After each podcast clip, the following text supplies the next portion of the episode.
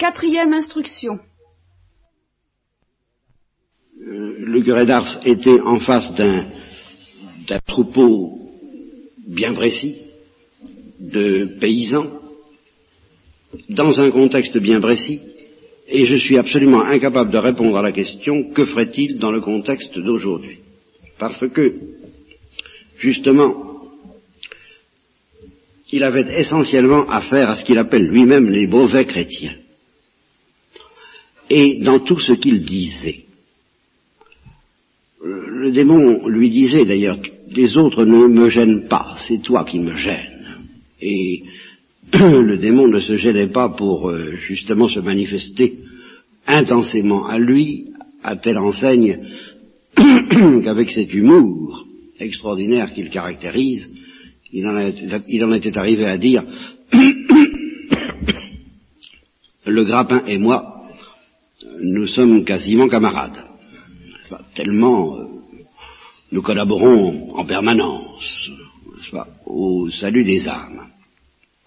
Malgré tout, malgré tout, il n'y avait, mais ce qu'il disait, ce qu'il prêchait, ce qu'il enseignait, très peu le, disait, le prêchait et l'enseignait avec cette virulence du tabord redoutable dont j'ai parlé, mais personne ne le contestait dans le clergé lui-même. Alors c'est une situation dont nous n'avons même pas la moindre idée. Car les théologiens, ou la théologie dont il avait une telle admiration, se sont chargés de fabriquer, ils ont forgé une théologie, alors que j'appellerais, et ça c'est capital, une théologie d'endurcissement. Un endurcissement confortable, et je dis que cet endurcissement confortable, chez les incroyants, il s'explique, je ne sais pas comment, ça n'est pas mon problème, mais chez les chrétiens, il s'explique très bien par la théologie d'endurcissement qui leur dit, ben, n'endurcissez pas votre cœur, soit à cause des injustices sociales, bien sûr, mais de toute façon, que vous l'endurcissiez ou non, vous ne mourrez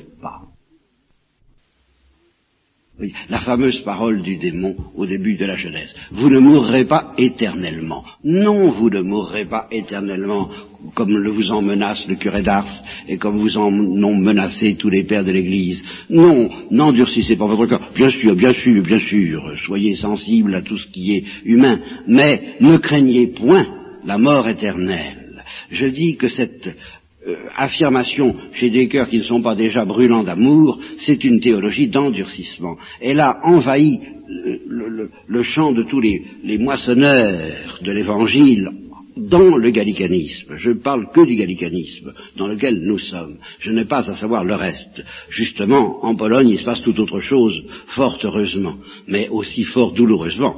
Nous savons ce que ça leur coûte aux Polonais d'avoir une Église heureuse ils sont une Église heureuse. Ce sont des chrétiens heureux, au sens du curé d'Ars.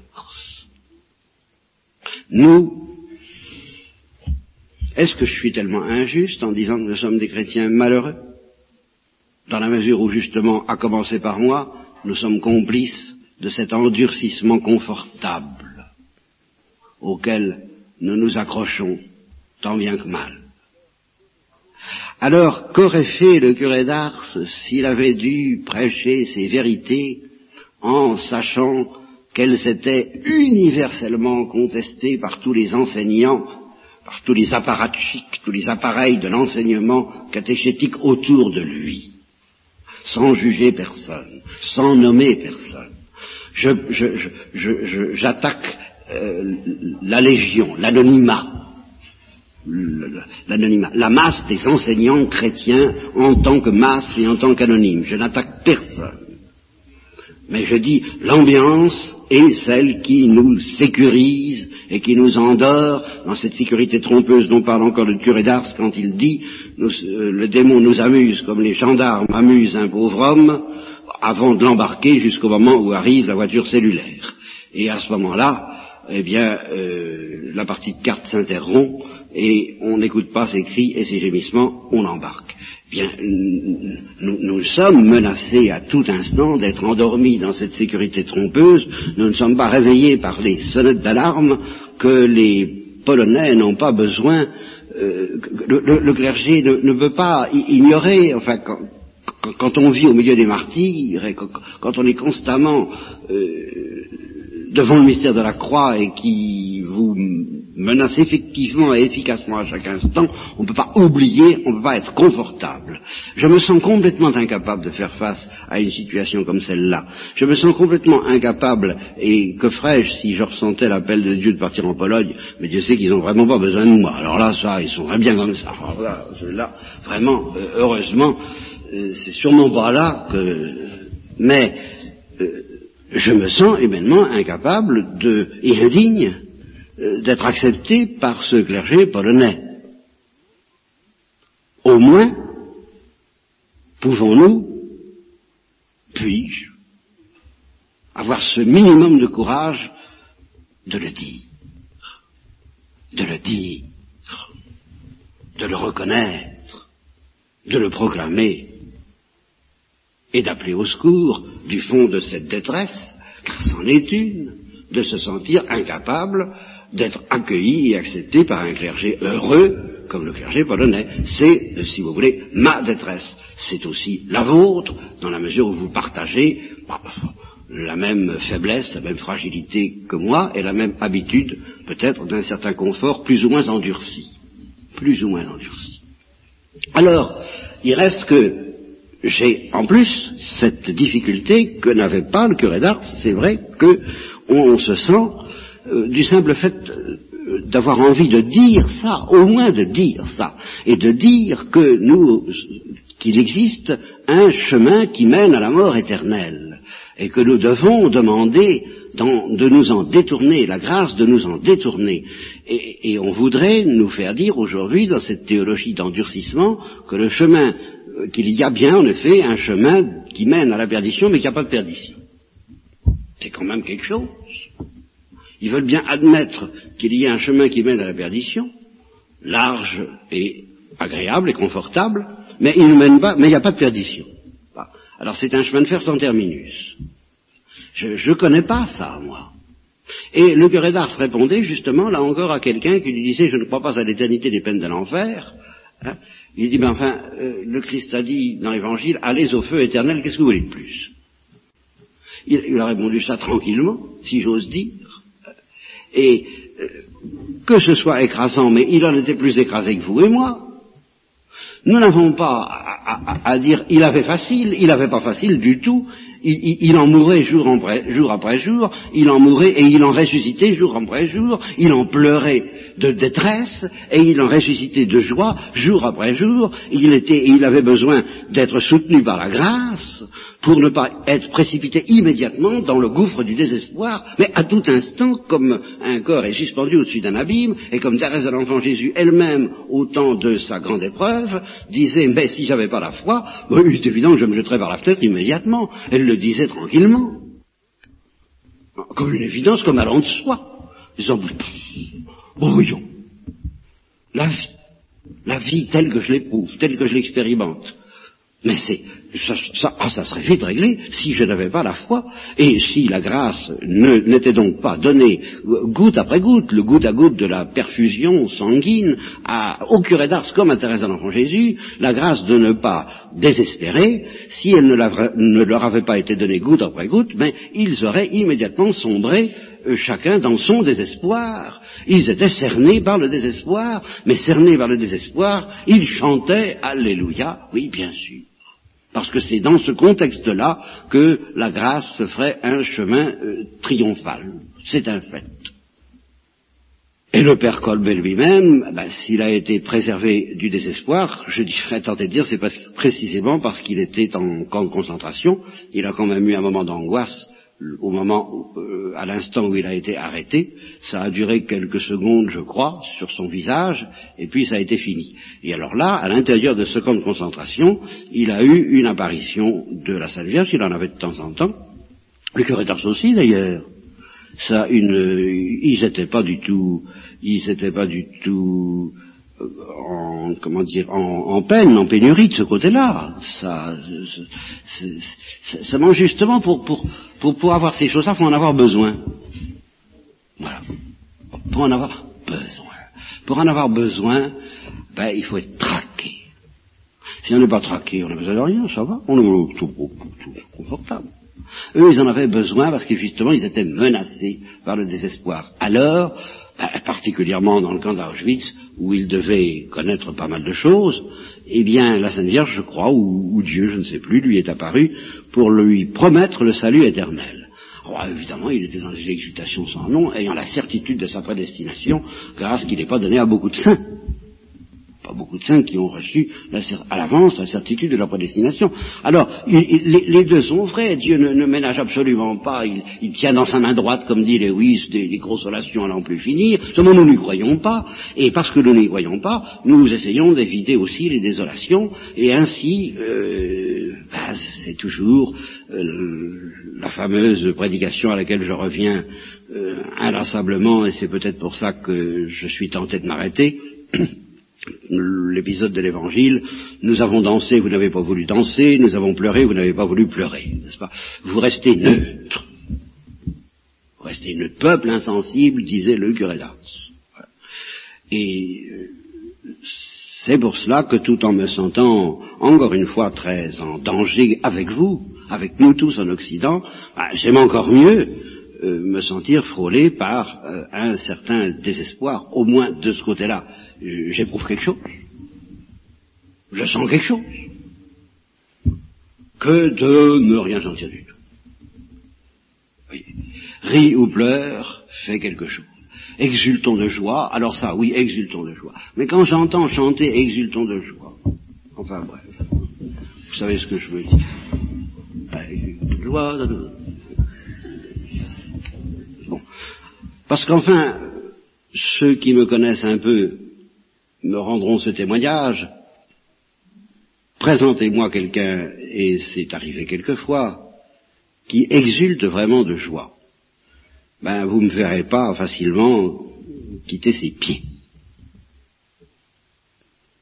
Je dis bien ses pieds. Et euh, en attendant son cœur, peut-être. Mais, vous savez, la joie, je crache pas dessus. Hein. Mais la vraie joie, la vraie, je la rencontre pas souvent. Celle dont justement je sens qu'elle me sauve, moi, du désespoir. Et je sais que l'Église la possède, et l'Église de Pologne. Et malgré la peur que me cause incontestablement l'Église de Pologne, euh, à la lecture de ces textes, une certaine joie l'a quand même emporté, parce que justement l'Église est là, l'Église triomphe, l'Église, c'est évident, seulement il faut regarder la Pologne, il ne faut pas regarder le gallicanisme. Et je dis le gallicanisme, pour rester dans les ismes. Je voulais vous dire encore une chose, puisqu'il faut que je parle de moi-même, et non pas laisser parler le curé d'Ars, que j'aimerais tellement mieux laisser parler. Eh bien, je vais tout de même d'ailleurs faire appel au curé d'Ars. Petit départ, il, il s'agissait de quelqu'un qui ne voulait pas pardonner. Et il lui a dit, mais, euh, et qui ne voulait pas fréquenter quelqu'un d'autre. Et il lui a dit, mais vous ne voulez donc pas aller au ciel, puisque vous ne voulez pas le fréquenter. Et l'autre lui a répondu, oh ben si, si, mais enfin, on se tiendra assez loin l'un de l'autre, quoi. N'est-ce pas? Et le curé d'Ars a répondu, il n'aura pas, il n'aura pas, ils n'auront pas à se donner ce mal, parce que la porte du ciel est fermée à ceux qui ne veulent pas coexister de, très près. Eh bien, vous voyez que le curé d'Ars, qu'on accuse de euh, prêcher le salut individuel, avait un sens suraigu de la communauté. La communauté, mais la vraie communauté, celle qui se fonde justement sur le pardon des injures. Et j'ai lu dans ce texte que je ne sais pas à quelle occasion, je ne sais pas s'il s'agit des persécuteurs euh, marxistes ou s'il s'agit des Allemands. Tout ce que je sais, c'est que les évêques polonais, à un moment donné, ont invité les Polonais, tous les Polonais, à pardonner, à pardonner je ne sais pas quoi. Je n'ai pas eu le temps de lire le texte d'assez près. Ce que je sais, c'est que cette proposition de pardonner a paru tellement insolite au peuple polonais, euh, presque scandaleuse, dans les conditions où elle leur était proposée, que paraît-il, ils ont mis trois semaines à s'en remettre. Trois semaines à, comprendre. Et alors, quand ils ont compris, alors, un seul élan, ils ont crié de toute leur force dans toutes ces cérémonies euh, qui étaient euh, contrées le plus possible par des retards de train, des routes barrées, enfin tout ce qu'on voudra, et où ils arrivaient quand même par centaines, par dizaines de mille, si c'est plus, et ils ont crié, nous pardonnons, nous pardonnons, n'est-ce pas, de tout leur cœur. Alors, la vraie communauté, la vraie Église, c'est celle de ceux qui savent dire nous pardonnons et nous demandons pardon aussi, hein, les, deux ensemble, deux à la fois. Et il n'y a pas de ciel sans ce pardon réciproque et il n'y a pas de salut individuel en ce sens-là. Le curé d'Ars le savait très bien. Donc nous sommes Seulement, il faut faire attention, justement. La communauté, c'est la communauté de ceux euh, qui sont assez fous, ou qui ont au moins un désir de folie assez grand pour euh, pressentir, disons, les choses dont je viens vous parler. Le martyr, le pardon, la joie, la détresse, le désespoir, tout ça à la fois, à son degré d'intensité culminant dans le cœur du Christ, centre, fournaise ardente de charité, roi et centre de tous les cœurs. Là où est, si, dans ce cœur est notre cœur, alors nous nous reconnaissons comme une franc-maçonnerie à ce signe, nous savons que nous appartenons au même cœur et au même corps. Mais s'il s'agit d'une communauté froide, calme et raisonnable et euh, confortablement endurci, et puis qu'on dise nous sommes, c'est ça l'église, nous sommes ensemble, non. Une deux femmes seront dans un champ. L'une sera prise, l'autre sera laissée. C'est pas le curé d'Ars qui a dit ça. Hein? C'est pas les pères de l'église, c'est le Christ. Fausse communauté. Deux seront dans un même lit. Un sera pris, l'autre sera laissé. Fausse communauté. Là n'est pas l'Église.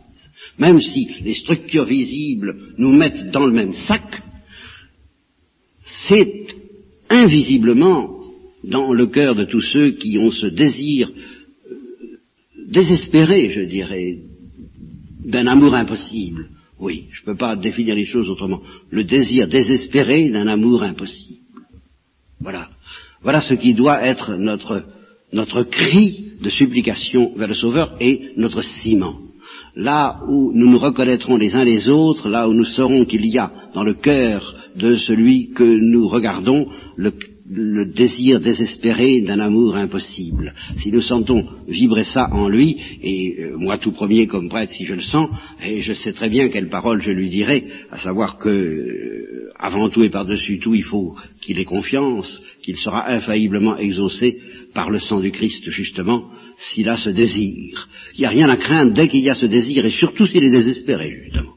C'est précisément là qu'il peut avoir plus que jamais confiance, car quand je suis faible, c'est à ce moment-là que je suis fort, et si c'est dans la faiblesse que grandit la force, c'est dans le désespoir de ne pas y arriver que grandit la confiance. Alors, ceci, pour vous inviter, eh bien, pour une fois, justement, puisque c'est pas dans mes habitudes, mais je vais le faire, pour vous inviter cette nuit à prier en Église. Et nous allons bien voir ce que ça veut dire. Ça veut dire ceci, c'est que euh, il faut qu'il y ait dans votre cœur, il faut, je souhaite, j'espère, ce désir personnel, chacun, de passer toute la nuit auprès du Saint-Sacrement. Toute la nuit.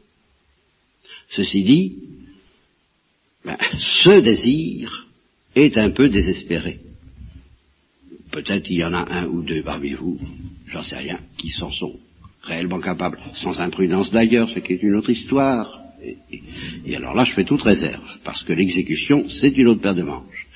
Justement, il faut être fou dans les désirs et pas toujours fou dans les exécutants des réalisations. Mais, peut-être certains pourraient-ils le faire, certainement pas moi. Je le dis tout de suite.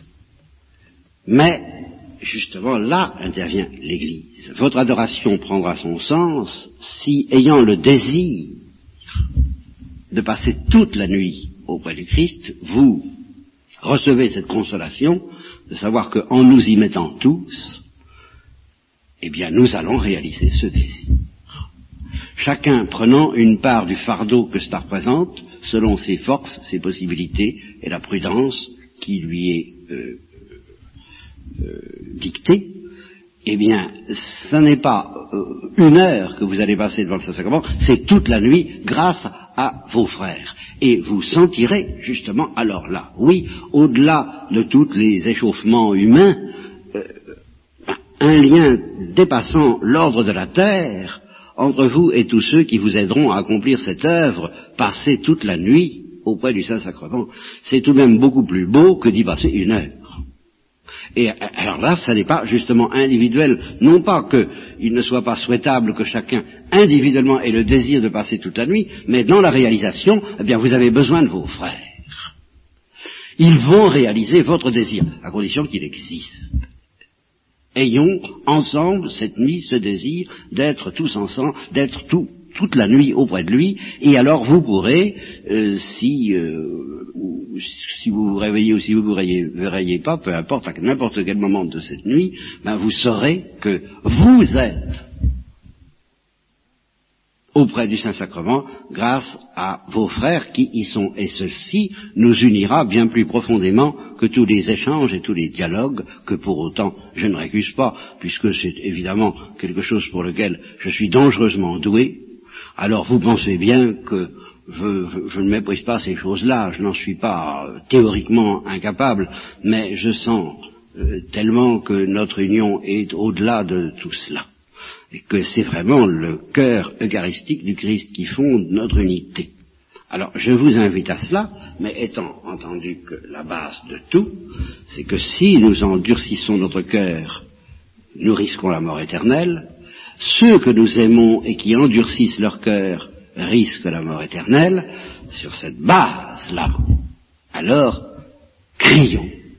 Notre détresse et notre confiance auprès du Saint-Sacrement.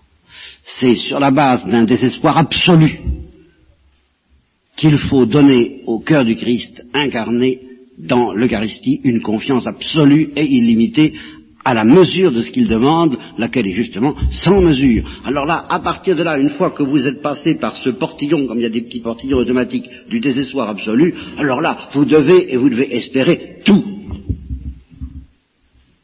C'est une drôle de gymnastique, c'est une drôle de folie, et alors là, euh, oui, c'est certain, si vous avez accepté de vous laisser labourer et laminer un peu par euh, les, terribles vérités du curé d'Ars, bien, vous trouverez auprès de Thérèse de l'Enfant Jésus l'école qui vous apprend à y répondre en vous consacrant, ce que je vous invite à faire ou à renouveler, si c'est déjà fait, comme victime d'Holocauste, à cet amour miséricordieux qui s'est incarné et qui s'incarne encore tous les jours par les mains du prêtre dans l'Eucharistie.